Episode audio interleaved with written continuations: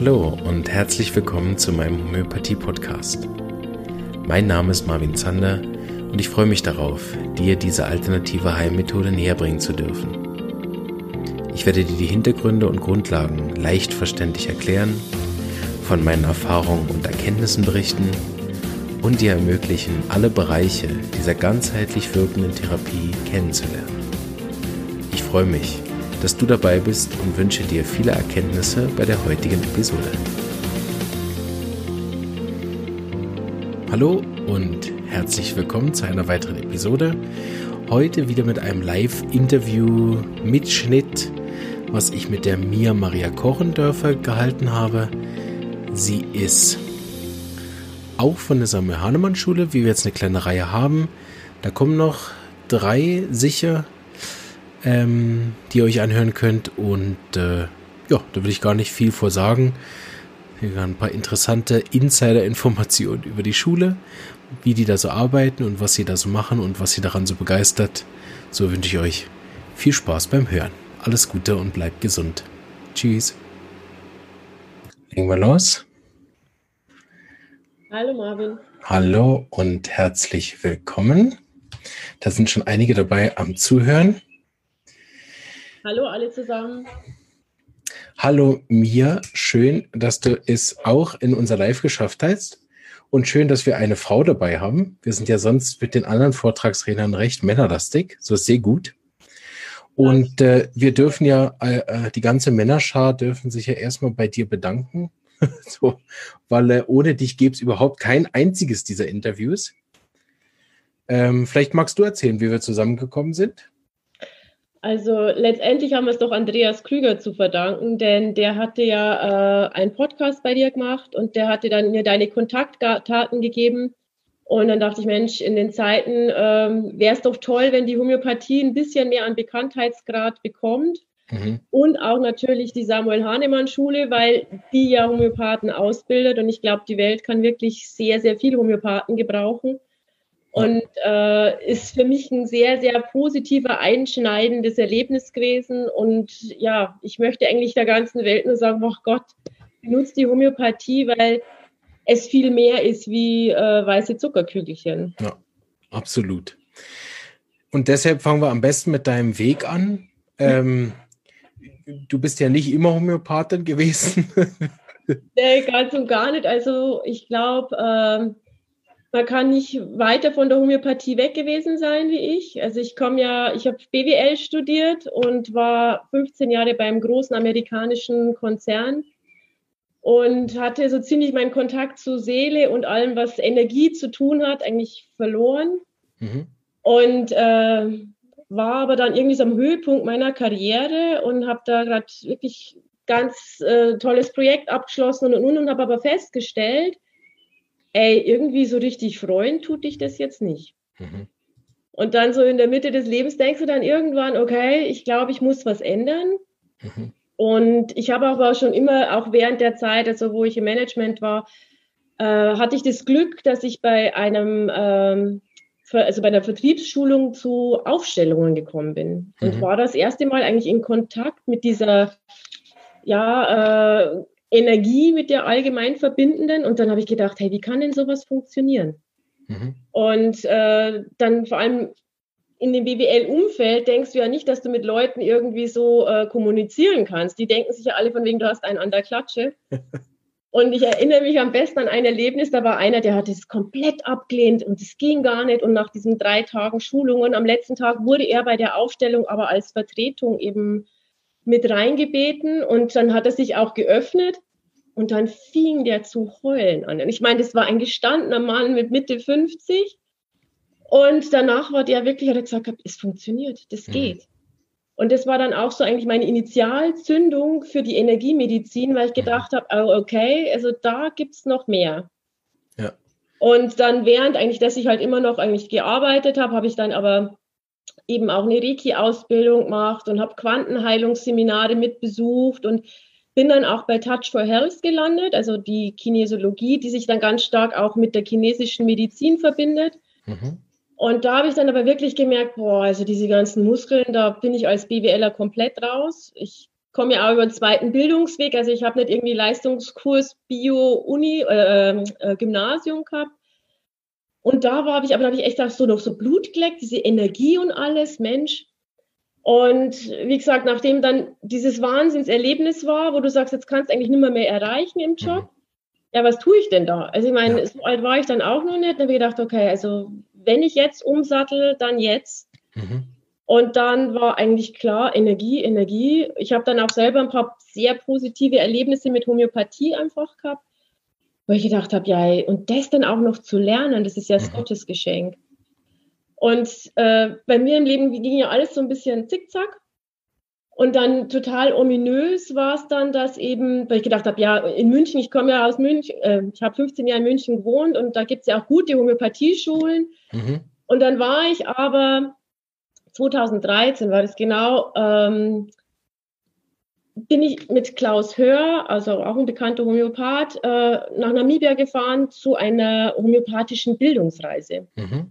Und habe eine Schweizer Kollegin von uns, die Naturärztin Marianne Scheibler, getroffen. Und die, mhm. das war dann Wahnsinn, äh, war bei mir zwei Wochen im Zelt und gesagt habe, also wenn du wirklich den Weg einschlagen willst, dann nur an der Samuel Hahnemann Schule. Dann habe ich gesagt, Samuel Hahnemann, Schule, wie? also, ich, also wirklich, es war ja für mich zwei Planeten. Ich, ich wusste nicht, wer Samuel Hahnemann ist zu dem Zeitpunkt. Also das war ganz, ganz komisch. Und dann habe ich gedacht, na gut, dann habe ich mal die Schule gegoogelt. Aha, Berlin. Aha. Und dann waren dann auch noch so Probeunterricht. Da habe ich gedacht, okay, jetzt nehme ich eine Woche Urlaub und habe mir das angeschaut. Und dann natürlich angefixt von meinem ersten Unterricht Platin bei Andreas Krüger, wo ich gedacht habe, das ist es. Also ich war total geflasht. Mittlerweile muss ich feststellen, ist es so, dass bei Andreas Vorträgen man meistens geflasht ist und ich gehe dann immer in Resonanz und sehe dann, und meine Kollegen haben natürlich immer gedacht, ja, ja, mir, schon klar, es ist dein Mittel. Also welches Mittel ist man nicht? Wenn genau. du beim guten Vortrag bist, dann assoziiert man das relativ ja. schnell. Das erinnere ich noch, da war ich als Student auch im ersten Jahr und ähm, dann hatten wir Ignatia ja. damals. Und ich weiß auch nicht, ich wusste noch nicht so viel über Ignatia, aber nach zwei Stunden bin ich da rausgegangen, direkt runter die Praxis. Also die Schule ist oben drüber, direkt runter die Praxis, hat gesagt, egal wer frei ist, ich setze mich jetzt da rein. da habe ich mich an den nächsten Therapeuten gewandt und habe gesagt, ich brauche Ignatia, gib's mir. Also habe ich nicht bekommen. Sulfo habe ich bekommen stattdessen. Aber, aber äh, da erinnere ich auch noch so dieses Gefühl, die ersten Mittel, die man hatte, das habe ich auch, ja, das habe ich auch, das habe ich auch. Das ist so spannend und ich glaube, das ist auch der Punkt, weswegen Homöopathieausbildung gleichzeitig auch, das hat äh, Andreas ja im letzten Interview auch schon gesagt, dass es sogar beabsichtigt ist, aber bei uns war das mehr unbeabsichtigt eigentlich okay. und es nicht direkt gefördert wird. Man entwickelt sich automatisch darüber, dass man anfängt zu hinterfragen. Bin ich leicht verletzt beleidigt? Bin ich nachtragend? Bin ich ordentlich? Man fängt an, sich all diese Fragen zu stellen. Und ich war ja 19, als ich die Schule begonnen habe. Wow. Da sind so Fragen dann halt auch komplett neu. Ne?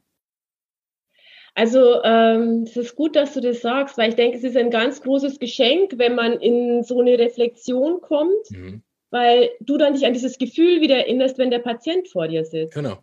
Und das ist halt was anderes und deswegen äh, nach der Woche war auch klar, dass ich nur Homöopathin an der Samuel Hahnemann Schule mhm. werden kann.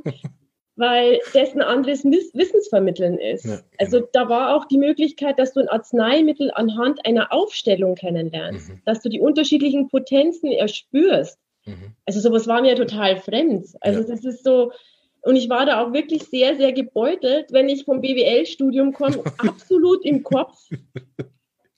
Und ich kann mich sehr gut an meinen ersten Schultag erinnern, wo ich mir gedacht habe, das ist jetzt nicht der Ernst, auf was hast du dich da eingelassen? Ne? Ja. Und diese zwei, drei Jahre, das ist einfach äh, mehr wie eine Schule. Das ist ein absoluter Persönlichkeitsprozess. Mhm, absolut. Und äh, dieses Buch, was Andreas ja auch geschrieben hat, Heil und Heiler werden, das hatte ich auch noch gelesen, bevor ich mich da angemeldet habe. Mhm. Und es stimmt. Also es ist auch faszinierend, wenn Leute, die ich jetzt wieder von früher treffe, von der Arbeit, mhm. die hatten da letztes Jahr äh, äh Klassentreff, äh, Klassen, äh, wie sagt man da, Unternehmenstreffen. Mhm. Und dann würde ich sagen, was hast denn du gemacht? Du hast ja weniger Falten, du schaust ja besser aus wie vor, vor zehn Jahren. Und dann denke ich mal so, ja, und dann bist du auf dem richtigen Weg. Ja. Also das ist so. Und das war ja mal Hahnemanns Anspruch, ne? wenn man den ersten Teil des Organons liest, Das ist eine gute Hinleitung zu dem, was wir nachher sprechen. Ja. Denn liest man den theoretischen Ansatz, den Hahnemann ja hatte. Und der theoretische Ansatz war besser als vor der Krankheit. Das finde ich man, also diese allein die, diese Idee, oder? Ja. Wenn man, wenn man lang von der Medizin auskommt, dann ist man froh, wenn er einigermaßen so ist wie vorher, oder? Ja. Aber sogar den theoretischen Anspruch zu haben, als Homöopath zu sagen, ich bin nicht zufrieden, wenn der nicht besser ist als vorher. Wahnsinn, oder? Ja. Eigentlich doch gigantisch. Ja, das stelle ich mir wirklich interessant vor, von, von so einem äh, BWL-Studium über die Energiemedizin nachher zu einer Homöopathie-Art zu kommen. Und äh, so wie ich den Andreas inzwischen kennengelernt habe, macht er ja auch viel mehr intuitiv, oder? Das gefällt mir immer bei unserer Schule auf, jetzt wo ich so ein bisschen die Welt entdecke der verschiedenen Homöopathie-Arten ich war ja sehr in meiner Schule und ich mache nur das. So. Und äh, jetzt, wo ich so die anderen höre, Vorträge anhöre von anderen, merke ich, grundsätzlich haben wir bei uns an der SHI-Schule nämlich eine sehr kopflastige Homöopathie. Also das ist, glaube ich, dieses Geschenk an der Schule, dass die äh, homöopathischen Lehrkräfte so unterschiedlich sind und sowohl als auch bedienen. Mhm. Also ich möchte davon weisen, wo dann manche dann vielleicht sagen mögen, ach ja, und die Finger in die Luft und ha, jetzt hat, äh, keine Ahnung, hat sie Perlenohrringe, darum ist sie die ja. Nee, also da gehört schon mehr dazu. Ja, ja. Motorisieren auch ganz heftig. Genau. Und, äh, aber es wird natürlich gefördert, auch eben nicht nur den Geist zu haben, sondern eben auch noch die Intuition. Korrekt, ja. Und das finde ich ist ganz, ganz wissen, weil dann irgendwie, also das ist so wichtig, weil dann noch die, die Kreativität, also dieses dieses mhm. Mehr eben kommt. Und ja. da finde ich dann auch den Schritt von der prozessorientierten Homöopathie so wichtig, dass es dann eben zur demokratischen Medizin kommt, dass sich die der Energie in Form vom Testen halt bedient und dann eben sagt, okay, was für den einen gut ist, muss aber für den anderen nicht passen. Und wie oft ist es denn, wo du dann, also das wird mir kein Homöopath erzählen, wenn er durchrepertorisiert und dann steht oben äh, ja ein Mittel und an zweiter Stelle oder dritter Stelle steht aber das, was der Homöopath spürt dann kann da in dem Repertorium drinstehen, was will. Er wird das dritte Mittel nehmen. Hoffentlich, ja. Also davon gehe ich jetzt mal stark aus, ja. weil es ist ja, da, da glaube ich, stehen wir mit der Schulmedizin auch nichts hinterher. Es ist ja auch total wichtig, die Haltung des Heilers. Ja. Absolut. Und da habe ich ja einen Bericht gesehen bei Arte, wo es da eben wieder eben um diese äh, Placebo-Effekte ging. Mhm. Da haben sie Gott sei Dank noch nicht die Homöopathie, sondern auch die Schulmedizin äh, unter die Lupe genommen, wenn die dann eben auch so neue äh, Medikamente nehmen. Und dann hat der Arzt eben felsenfest gemeint, okay, der Patient hat Knieschmerzen, er kriegt jetzt das Medikament, mhm, hilft. In der zweiten Woche kriegt er Placebo, hilft nicht. Patient kam, ah nee, voll die Schmerzen. Dritte Woche, Patient kriegt wieder Medikament. Patient fühlt sich super. In der vierten Woche Placebo, nee, geht wieder schlechter. Bis der Arzt informiert wurde, dass er vier Wochen lang Placebo hatte. Mhm. Also und dann sieht man ja, okay, aber weil der Arzt der Meinung war, er hat das Mittel gegeben. Mhm. Also das ist meiner Sache so, wo ich sage so, ähm, es gibt einfach was zwischen Himmel und Erde, was ja. wir nicht erklären können, aber auf einer energetischen Basis, was da stattfindet, mhm. wo ich sage, und das hat Hahnemann erkannt. Und durch die Dynamisierung, also die Potenzierung, ich kann es auch nicht erklären, warum durch Schüttelschläge dann die Energie auf irgendwie, auf dieses Milchkügelchen da übertragen wird. Also wie kriegst du den Geist in die Materie? Mhm.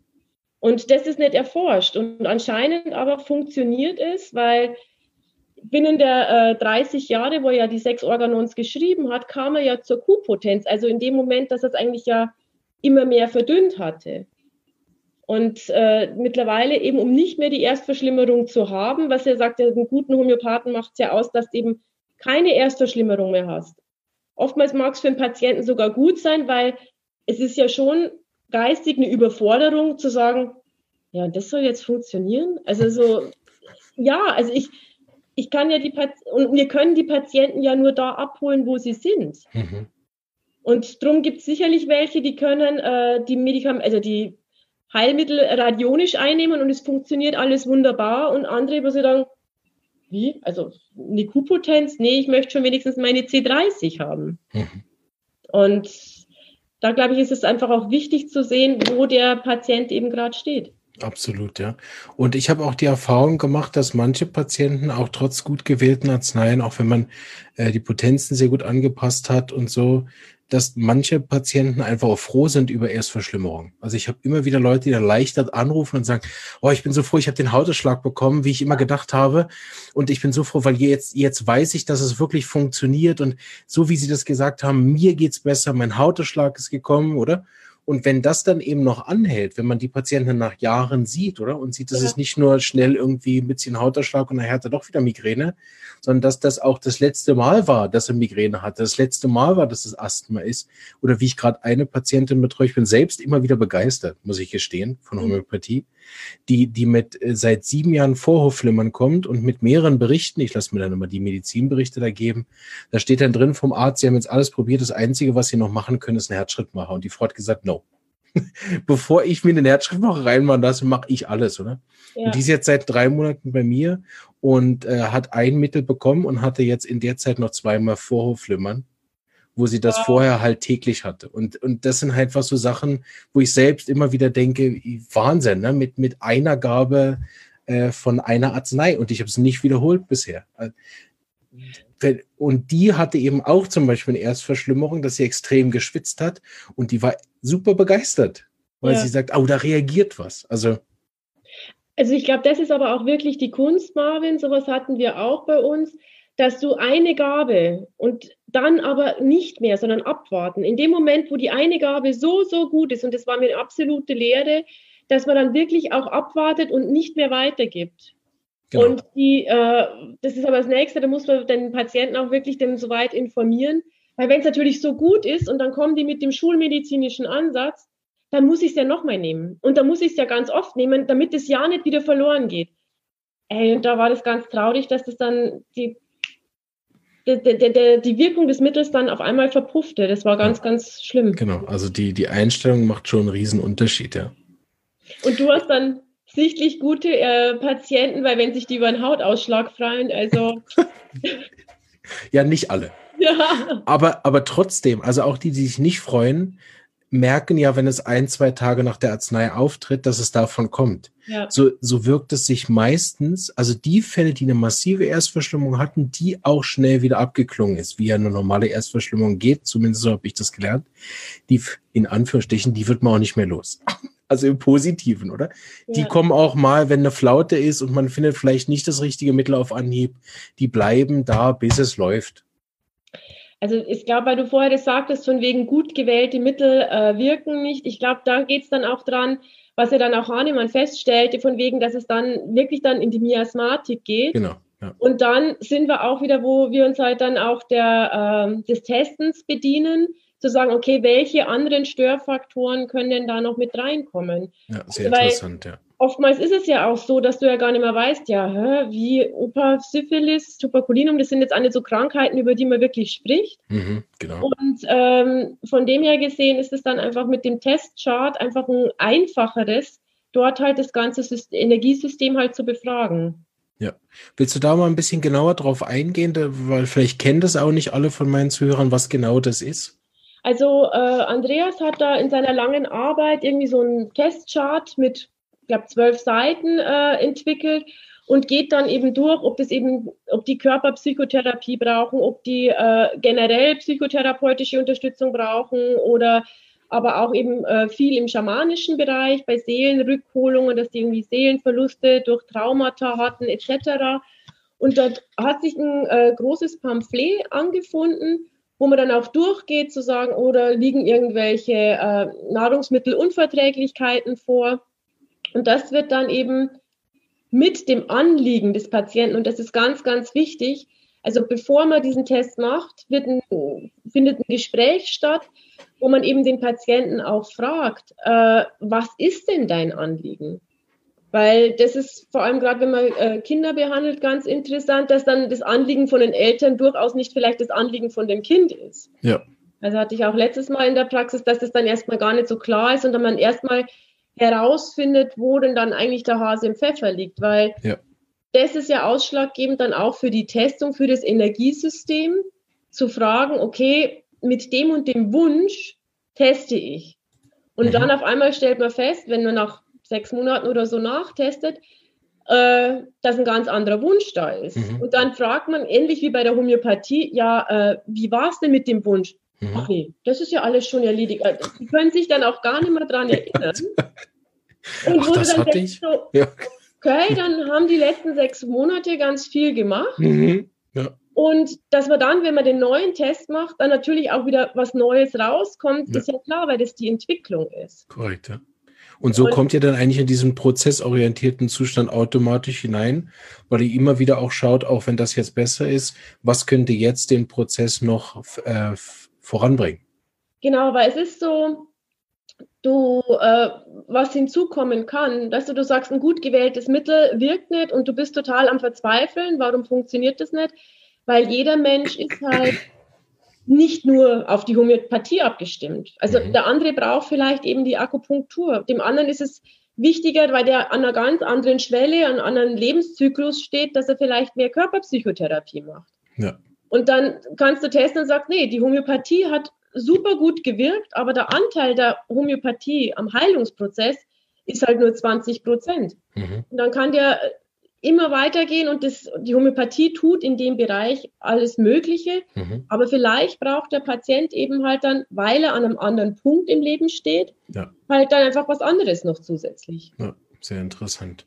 Und kannst du noch mal sagen, für die, die nicht wissen, wie es geht, wie genau testet man das jetzt aus? Also ganz praktisch, wie läuft das? Also äh, bei Andreas ist es wirklich so, dass ich die Potenz austesten kann. Also ob es eine C3 oder eine C4 ist, ob es Q-Potenzen oder LM-Potenzen sein sollen. Und er äh, testet auch die unterschiedlichen Homöopathiearten, also sei es jetzt halt eben Banerjee-Protokolle oder gut, gut gewählte ähm, Indikationen nach ELAS oder was fällt mir noch ein, Dorchi. Also da gibt es einfach unterschiedliche Herangehensweisen. Und bei der prozessorientierten Homöopathie, ich kann ja mal blättern, ähm, ist es dann eben so, ob du dann, das hat, äh, ob das dann eben schattenorientiert ist, dass du traumorientiert therapieren sollst, äthiologieorientiert. Weil es ist ja immer das Nächste, wenn du ganz viele Informationen hast von den Patienten, wo du dann sagst, boah, wo soll ich denn da anfangen? Mhm. Auf welches spricht denn das System des Patienten am besten an? Ja.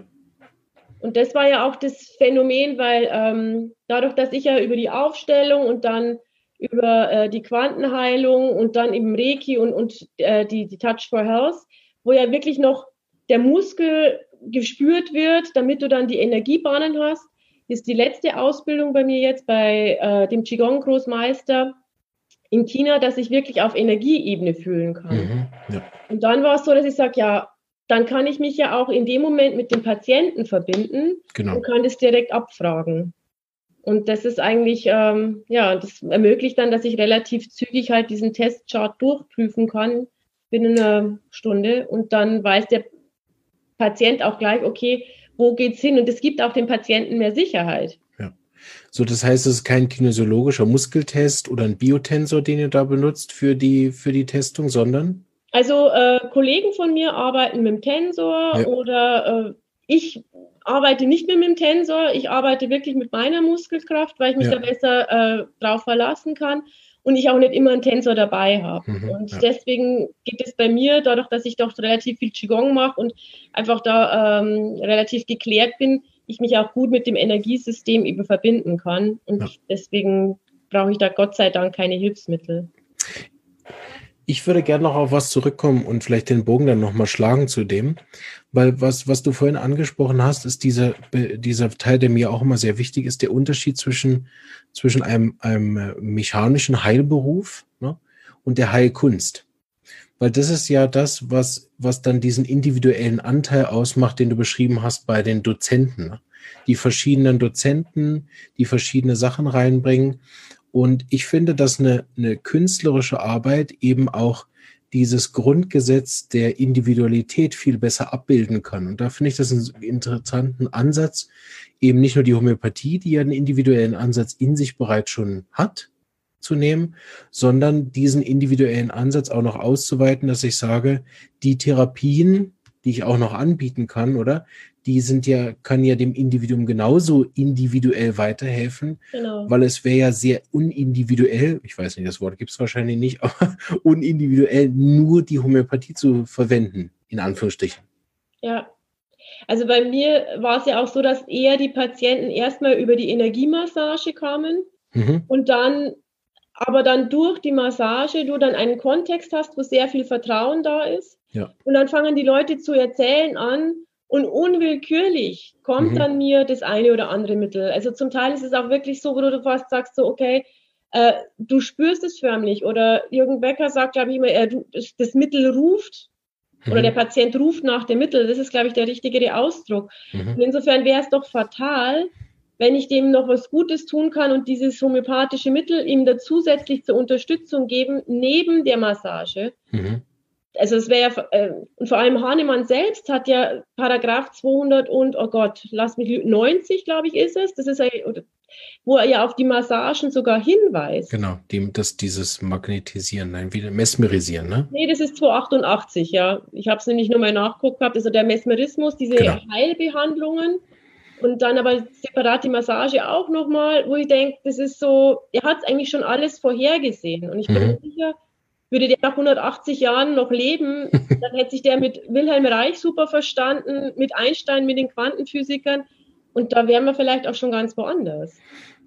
Ja, das, das finde ich auch einen interessanten Ansatz, was, was ich mit meinem Kollegen in der Praxis, mit dem Stefan Bauer, schon öfter mal besprochen habe, ist diese Teilchen- und Welleanteil, den wir über die Licht inzwischen herausgefunden haben, dass das Licht eben aus einem Teilchen besteht und aus einer Welle.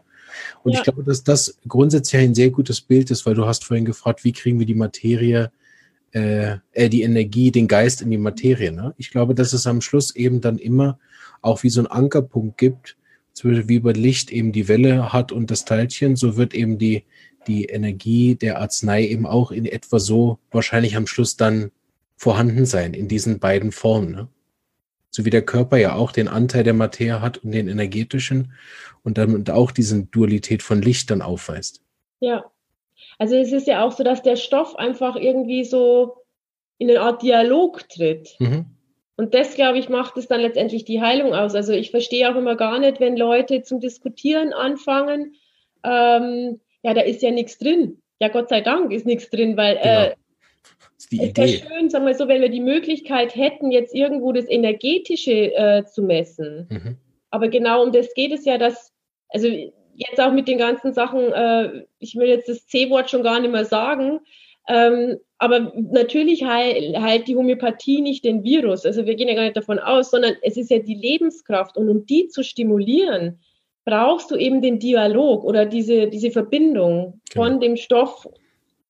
Und das ist, ja, ja ich glaube, es ist wirklich in dem Fall, was er da herausgefunden hat, durch diese Dynamisierung, durch das Bewegen für die damalige Zeit, also wirklich Wahnsinn. Ja. Ähm, Du hast ja so ein bisschen auch dieses Thema mitgebracht, wie, wie hätte Hahnemann sich weiterentwickelt. Willst du da noch mehr zu sagen? Also oder, so, ja. ähm, weil prozessorientierte Homöopathie oder wie Andreas eigentlich in seinem Vortrag ja gesagt hat, wir da angegriffen werden, es wäre nicht klassisch homöopathisch und und und. Und ähm, ich fand es halt so ja, Unverständnis, äh, also unverständlich, dass die Leute sich nicht weiterentwickeln, weil das ist ja das, was Hahnemann eigentlich auch vorgelebt hat, eben diese Weiterentwicklung. Und äh, wenn man eben den, das genauer durchguckt, dann ja, durch dieses, dieses Geistartige, was er ja in Paragraph 11 schon irgendwie gesagt hatte, wo er das irgendwie schon so andeutete oder auch die Erkrankung, wo ich mir denke, der ist, der Mensch damals war einfach nicht so vielen Veränderungen mhm. ausgesetzt mhm. wie jetzt.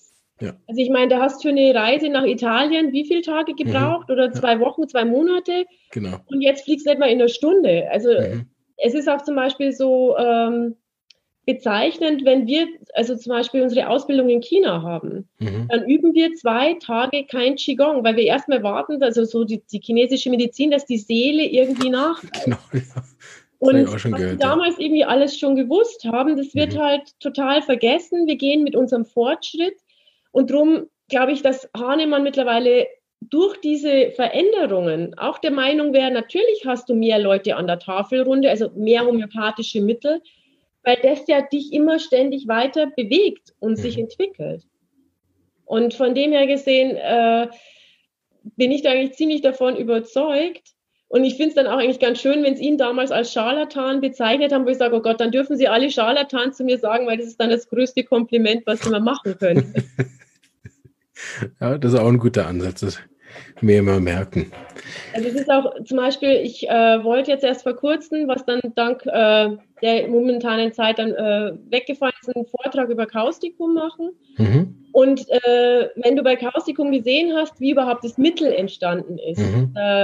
Hahnemannische Etzkalk und wo du dann, also welche Diskussionen es gab, wo er sich da ausgesetzt war und wie kann das denn wirken und das ist gar nicht der richtige Bestandteil und ist es jetzt das oder jenes. Also so ein, ein Dicke. Und wo ich mir mhm. dann denke, und dann war aber die Genialität von ihm überhaupt nicht gesehen. Mhm. Und aber auch gleichzeitig wieder, was wir schon dreimal gesagt haben, es ja nicht um das Physikalische, sondern um die Schwingung geht. Korrekt, ja. Die Energie. Ihr habt ja dann an der Schule diesen Begriff äh, geprägt, demokratische Homöopathie oder wie nennt ihr das? Nee, demokratische Medizin, sagt genau. das dazu. Ja. Weil, Kannst du das ein bisschen erklären, was ihr darunter versteht? Bitte? Kannst du da ein bisschen was zu erklären, was ihr unter dem Begriff versteht? Ähm, dass das das Energiesystem des Patienten ist, das eigentlich die Therapie wählt. Mhm.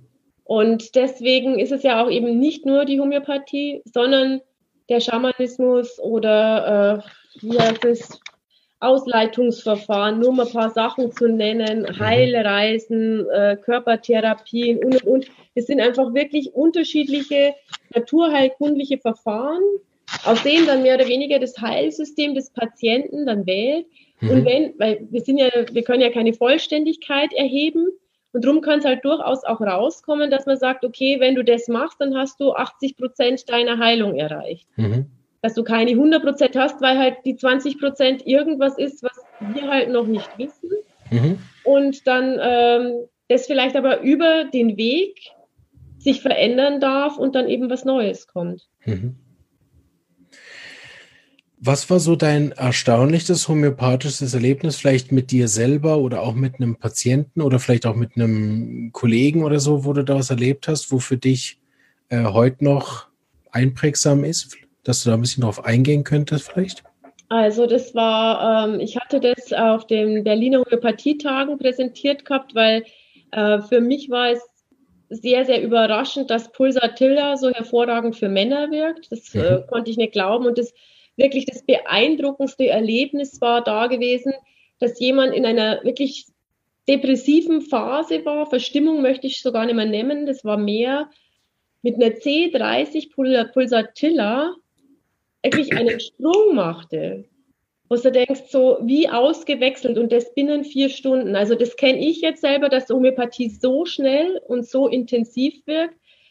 Und da war es auch so, dass ich das Mittel, ich hätte da, habe da ganz andere Sachen im Auge gehabt, weil du jetzt bei einem äh, ja, handwerklichen Beruf äh, und, und bodenständig, da wo du eher mal sagst, einfach nur archetypisch, das ist jetzt eher so das Barium, Graphit, und nicht irgendwie Pulsatilla. Mhm. Und durch aber auch dann, wo ich gedacht habe, ja, aber dann die Testung kam eben, nee, es ist Pulsatilla C30 und dann habe ich das Mittel auch nochmal genauer geguckt und gedacht habe, stimmt, so könnte man das auch interpretieren. Mhm. Und dann war eben diese Reaktion wirklich so drastisch und ähm, war dann auch interessant gewesen, weil äh, ich dann irritiert war, weil nach dieser Verbesserung, der geistigen Verbesserung, dann aber eine ganz starke Bronchitis kam. Mhm. Und wo du dann denkst, wegen, hm, also ganz gefährlich ist es jetzt eine Lungenentzündung und und und. Und wenn man sich ja dann auch wieder denkt, ah, es könnte jetzt Phosphor sein, nein. Und dann kam wirklich, also dann Pulsatilla hat mehr oder weniger nach dem nächsten Mittel gerufen, mhm. was dann auf die Körperebene ging. Und dann war es eben von der chronischen Krankheit halt das Tuberkulinum. Mhm. Und es war dann so wirklich so bilderbuchmäßig, wo du sagst, ach ja, das gibt's wirklich. Also mhm. das ist so, zusammenhängt und dann ganz bilderbuchmäßig gibst du dann Tuberkulinum und dann wird die Lungenentzündung oder die starke Bronchitis besser. Die Träume haben es wieder gespiegelt mhm. jetzt sind wir wieder auf der nächsten Ebene und äh, interessanterweise auch dann nochmal Pulsatilla zu geben, mhm. war spannend, weil es jetzt auf diesem neuen Nährboden wieder komplett anders gewirkt hat. Ja. Also es geht drum und da bin ich eigentlich Homöopathie soll glücklicher machen. Mhm. Und das war bei dem Menschen auf jeden Fall zu sehen. Natürlich war der nicht glücklich mit einer Lungenentzündung, aber es war anders. Ja. Also das ist so dieses, ähm, deswegen ist auch wirklich so dieses, dieses Anliegen des Patienten wichtig, weil der kam einfach und hat gesagt, ich habe an nichts mehr Freude. Das ist einfach diese, diese Leere, die, die Depression. Da war nicht irgendwo, ach, die Hüfte tut weh oder das oder jenes. Mhm. Und erst nachdem dann die Pulsatilla gewirkt hat, kam dann, ach, und jetzt hat Husten und jetzt auf einmal Hüfte, dann kamen eher die körperlichen Beschwerden ins Vor, also in den Vor Vorderschein.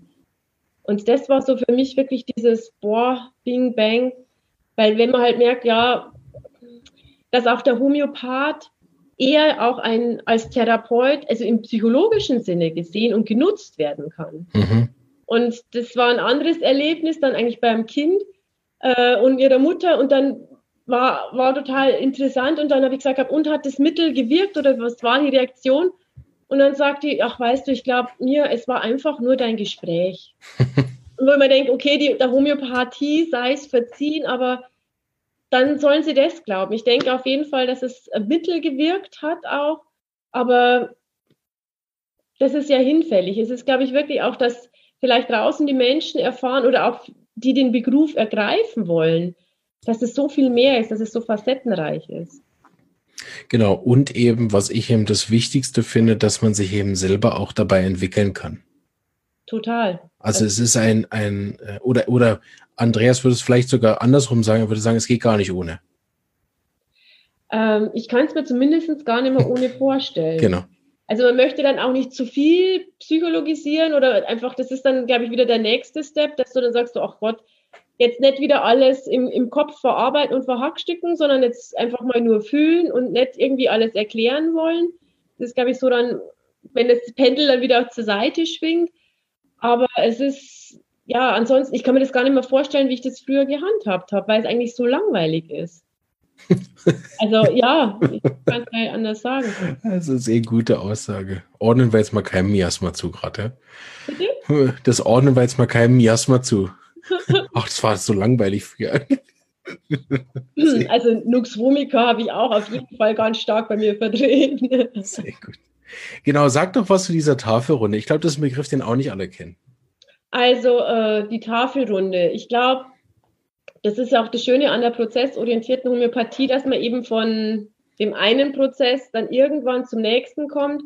Und äh, klassischerweise bei mir, ich, ich fand es dann so erstaunlich, weil ich habe ja wieder alles vergessen äh, wenn ich in meine Homöopathiekiste geguckt habe, wo ich dann wieder Mittel in der Hand habe und habe gesagt, hm, das hast du jetzt schon so lange, das hast du also irgendwann vor, ich weiß nicht wann, von irgendeinem Arzt verschrieben bekommen. Was hat sich der damals wohl gedacht, als er dir das gegeben hatte? Weil damals wusste ich ja noch nichts über Homöopathie. Und äh, klassischerweise damals, wie ich noch gearbeitet habe, habe ich halt ganz viel Sepia bekommen. Und wenn man dann sagt, ja gut, also aber wenn, jetzt muss ich feststellen, habe ich auch sehr, sehr viel Pulsatilla, dass einfach das unterschiedliche Aspekte eines Menschen sind. Wir hatten vorher kurz das äh, Ignatia-Beispiel und wo ich sage, ja, und sicherlich ist Ignatia genauso mit dabei. Also das ist, oder in dem Moment, es kommt meines Erachtens dann auch immer auch drauf an, wo, äh, was gerade irgendwie so einwirkt. Es gibt, mhm. aber habe ich auch schon bei Patienten gehabt, die sind nicht Lykopodium, aber die hatten einen sehr lykopodischen Vater. Mhm. Und dann ist es Folge von Lykopodium und dann wirkt Lykopodium, wo du dann denkst, so, wow, wie kann das sein? Mhm. Und es ist so, ich glaube, was Andreas dann als schattenorientiert halt bezeichnet, wenn eben du sagst, oh Gott, ich will nie werden wie mein Vater, dann bist schattenmäßig genau eben dieses Lykopodium. Und erst in dem Moment, wo es es dann zulässt, dann kann es dann auch heilen und dann kannst du gesund werden. Und deswegen ist es bei der Tafelrunde, würde ich sagen, was dich als Mensch ausmacht, wie viel, welche Aspekte von dir mit drinnen sind. Und die können auch durchaus unterschiedlich sein. Super. Hey, da haben wir ganz viel wieder gelernt. Wir, wir nähern uns langsam dem Ende. Ähm, aber wir haben sicher noch Platz für ein Thema und wenn ihr die, die noch, die sind einige live dabei. Wer hat, kann gerne auch Fragen stellen. Genau. Ich hatte eigentlich so diese Hoffnung auf eine virtuelle Runde, gerade in den Zeiten, wo wir alle irgendwie zu Hause sitzen und die Decke am Kopf fallen mag. Du erklärst es halt so gut, sie haben keine Fragen. Ach, ist ja perfekt. Nein, aber wir haben gern noch Platz. Gibt es noch was Wichtiges, was, was wir noch wissen müssen über die Samuel Hahnemann Schule? Warum muss man da studieren gehen? Wir haben ja schon so viel gehört. Also es ist so, glaube ich, dass einfach die Auswahl der Dozenten, die Herangehensweise an die Homöopathie, das kriegst du nirgendwo anders. Also wer mir, ich habe jetzt eine, den Überblick, aber prozessorientierte Homöopathie wird ja auch nur an der Samuel Hahnemann Schule unterrichtet. Mhm. Und äh, die Dozenten sind einzigartig. Also am Donnerstag kommt ja äh, Michael Antoni zu dir abends um acht. Und der hat eben auch als Hintergrund die Quantenheilung und äh, äh, die Astrologie. Genau. Was ja noch ein Thema ist, dem ich mich auch ganz gern widmen möchte, weil einfach das die allumfassende, universale Energie ist, was halt auf jeden Fall mit reinspielt. Und dieser Facettenreichtum der Dozenten, und auch die eigenen Therapiemöglichkeiten. Dadurch, dass du halt so viel äh, Supervision auch hast und dann auch Praxiserfahrung. Also das war auch mit ein Grund für mich. Ja, du kannst jetzt alles theoretisch lernen, aber dann wirst du auf den Patienten zugelassen und dann äh, und durch die durchs Ambulatorium, was ja auch dort mhm. stattfindet. Ja, das ist sehr wichtig, ja. Den Background von deinen Kollegen und du kannst dich austauschen, wie siehst du das und und und. Du kannst auch formulieren bei, bei äh, Brigitte Kramp oder auch bei Andreas. Du hast die Kleingruppen von Sarah Riedel. Ich meine, es ist ein Portfolio, das dir eigentlich so in dieser Fülle nirgendwo mehr gegeben wird. Und schulmedizinisch, weil du musst ja Heilpraktiker werden, sonst darfst du ja gar nicht Homöopathie genau, ja. betreiben. Und da ist auch so äh, der Anspruch, den einfach Arne Krüger hat, der macht den letzten Vortrag mhm. von der Reihe der ist herausfordernd, aber das kommt einem zugute, dass man eben dann kein Gefühl hat, man ist ein Scharlatan, weil es ist äh, so das kleine Medizinstudium, was du dann von Viren und den ganzen Sachen lernst, wo du denkst, brauche ich niemals. Glaube ich nicht, weil ich merke ganz deutlich, dass ich es brauche, ja. weil man einfach dem Patienten ein anderes Verständnis äh, entgegenbringt. Ja. Und da bin ich dann einfach so, das ist so dieses rundrum sorglos Paket, dass ja. ich sage, okay, wenn ich mich entscheide, es richtig machen zu wollen. Und darum finde ich auch die Diskussionen, wenn dann die Heilpraktiker oder die Naturärzte in die Kritik kommen, wo ich sage, ja, verstehe es nicht ganz, weil die Prüfung ist echt schwierig und ja. Wenn man an der Samuel Hahnemann Schule war, dann hat man auch eine fundierte Ausbildung. Ich meine, da braucht man ja. sich dann auch nirgendwo verstecken. Wir haben tatsächlich eine Frage reinbekommen, die, die lese ich einmal vor, weil du kannst sie nämlich nicht sehen. Ähm, das ist eine Dame, die hat eine ähnliche Geschichte wie du. Ich mag, äh, sag den Namen nicht. Äh, sie kommt aus der Automobilbranche und hat dann auch den Absprung geschafft zum Heilpraktiker. Also Schwestern im Geiste. Und äh, sie ist im zweiten äh, Ausbildungsjahr an der Homöopathieschule in Zürich, wenn ich das richtig gesehen habe. Mhm. Und sie fragt, welche Repertorien wir beide empfehlen. Ich gebe dir das Wort zuerst. Weil also, sie ist nämlich mit dem Synthesis und sie findet das viel zu groß. Sie sagt, das erschlägt sie. Also, ähm, ich kann es verstehen, vor allem es ist irgendwie die Logik des Synthesis, die jetzt wirklich schwierig ist. Aber ich finde es ganz, ganz wichtig, und das, da wird auch viel Wert drauf gelegt, dass du eben durch das Lesen, du kommst auf andere Impulse, dann sind wir wieder bei der äh, Kreativität. Auf einmal denkst du dann, ach ja, genau, das könnte ja auch so sein. Und insofern ist das Synthesis am Anfang sicherlich schwer, aber ähm, ich kann da vielleicht einen Tipp geben. Das Synthesis gibt es ja mittlerweile als App, wo dann noch Suchfunktionen drin sind. Und da finde ich es dann einfacher, weil dann kommt man eher auf den Pfad. Also das ist so mal so, geschummelt und ja. äh, in der prozessorientierten äh, Homöopathie nehmen wir natürlich Marco, äh, äh Martin Bomhardt mit rein und äh, Sagst du gerade, wie es heißt nochmal? Äh, Gott, du fragst mich. Wir sagen bloß immer das Gelbe und das Blaue. Äh, Repertorium der Symbolik oder so heißt es doch. Genau, oder? Repertorium der Symbolik. Das ja, genau. Ich, ich habe selber nicht, aber ich glaube, wir hatten so, ich poste es sonst nachher noch in die Kommentare. Ja, also das ist ich müsste mal ganz kurz rübergehen und dann könnte ich gerade in, in, die Kamera halten. Und selber, äh, ansonsten ist es da relativ frei gehalten. Also ich verwende ja nur ganz gern eben Dorji, weil es eben relativ simpel ist. Und wenn du mal bloß schnell irgendwie die gut gewählten Indikationen also raussuchst, und da ansonsten habe ich aber auch trotzdem genauso gut wie, wie, wie Gino oder ähm, Latut habe ich auch noch. Das ist je nachdem, wo, wo es gerade hingeht. Aber also Bomhard ist auf jeden Fall viel, viel einfacher als Synthesis. Ja. Also wir verwenden bei uns in der, in der SHI-Schule auch Kent und, und damit dann die, die, das Synthesis aber basierend auf der Kent-Repertorium, haben aber mit der praktischen Materia Medica von Dr. Hughes ein eigenes Repertorium. Okay. Das ist gestartet als Index, das sozusagen die wichtigen Arzneien aus, aus seinem ähm, aus Materia Medica gibt es wie ein Index sozusagen und das hat sich weiterentwickelt zum Repertorium und das benutze ich eigentlich stufenbasiert. Also ich fange immer mit dem kleinsten an und wenn ich da durch die Rubriken durch bin und merke, hm, ist nicht dabei, Gepasst mir nichts, dann gehe ich ins Kent und wenn ich beim Kent nichts finde, dann benutze ich die App auch. Die habe ich bei mir äh, auf einem Tablet, dann ist es nicht ganz so fummelig und der Patient hat das Gefühl, ich bin gerade im WhatsApp oder auf Facebook schnell was nachgucken. So, so wenn okay. ich rumfummel, habe ich es auf dem großen Tablet und so. Und das ist eigentlich ganz gut. Ich äh, finde diese, diese, diese Dreigestirn auch sehr gut. Habe aber auch immer mal überlegt, ob ich nicht eben noch so ein, ein spezifisches Repertorium dazu nehme und ich denke, ich schaue mir bei Gelegenheit wirklich das mal an. Wir haben inzwischen auch jemanden, der es gepostet hat, wie es heißt. Nee, doch nicht. Symbolisches Repertorium. Eben war hat es jemand geschrieben, aber ist irgendwie wieder weg. Also ich hole auch schnell das Buch, weil das ist ein Griff. Macht nichts. Wir, die, die können ja selber googeln, oder? Martin Baumhardt, Repertorium wird nicht so viele geben. Ne? Mann, jetzt stehe ich auf und hole es. Du machst mich ganz nervös.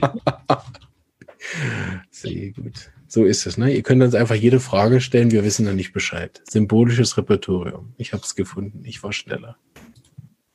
Wir sind ja hier flexibel, also das ist es. Genau. Korrekt. Sehr gut. Ja, habe ich auch mal überlegt, ob ich mir nicht noch so spezifische dazuhören soll, aber grundsätzlich bin ich so zufrieden im Moment, äh, weil auch die Fälle eben gelingen, dass mir gerade Bedürfnis fehlt nach mehr. Wenn ich mit dem, was ich habe, sehr gut auskomme. Aber es interessiert mich sehr. Ich habe jetzt angefangen, äh, Vorträge zu hören, eben von anderen äh, Dozenten und, und Referenten. Ich finde, das bereichert mich extrem, weil es jetzt an, an was, was schon steht, also vorhandenes Wissen, wie anknüpft. Also ja. ich glaube, es gibt so ein, so ein Alter vom Homöopathen, wo man das dann machen kann. Also wie lange arbeitest du jetzt eigentlich schon? Ich bin jetzt ja acht Jahre dabei. Also bei mir, ich bin relativ jung dabei, ist jetzt gerade mein Jahr. Mhm. Und äh, hatte aber da halt damals einfach die Möglichkeit, dann eben über die ähm, Beisitze bei Andreas halt schon viel Praxiserfahrung zu sammeln oder durchs Ambulatorium und das hilft mir halt ungemein. Wir haben noch einen Input äh, für, für die, die es nicht lesen können, nachher im Podcast zum Beispiel, haben wir noch einen Input bekommen. Es gibt äh, noch das Repertorium Universale vom Sandwort, was mhm. empfohlen wird, weil es übersichtlicher sei als das Synthesis. Ich kenne es nicht. Ich habe als andere noch das Complete. Das Einzige, was ich kenne, ja. das Universale kenne ich nicht. Aber sie benutzt auch Kent und das Repertorium vom Fatak. Das habe ich auch bei mir stehen. Das finde ich auch ganz gut, vor allen Dingen deswegen, weil da bestimmte Rubriken drin sind, die man sonst nicht findet. Okay. Mir sind da aber oft zu wenig Arzneien drin. Ich finde es zu klein. Oft steht nur eins dabei und so. Mhm. Und wenn das dann nicht passt, ist es mir manchmal ein bisschen zu klein. Aber äh, das, äh, da finde ich gut, weil das sind manchmal Rubriken drin, die man nicht findet in den großen, die nicht vorhanden sind. Sie benutzt aber auch Boger und Böninghausen. Böninghausen, das ist das, was wir hatten, als der Stefan Reis da war, der ähm, Genoide Homöopathie. Die also arbeiten also viel halt mit dem. Wirklich den Vorteil, dass ich einfach das System vom Patienten auch nochmal nachteste und dann mhm. frage, okay. Was ähm, soll ich ähm, nehmen? Ja.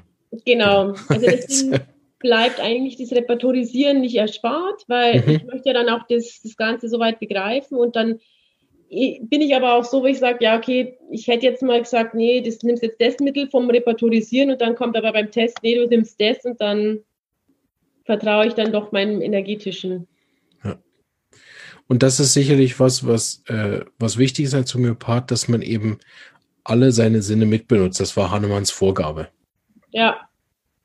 Ich glaube, das ist, war wahrscheinlich, weil da bin ich auch deswegen draufgekommen, dass Hahnemann sicherlich jetzt der prozessorientierten Homöopathie sehr zugänglich wäre.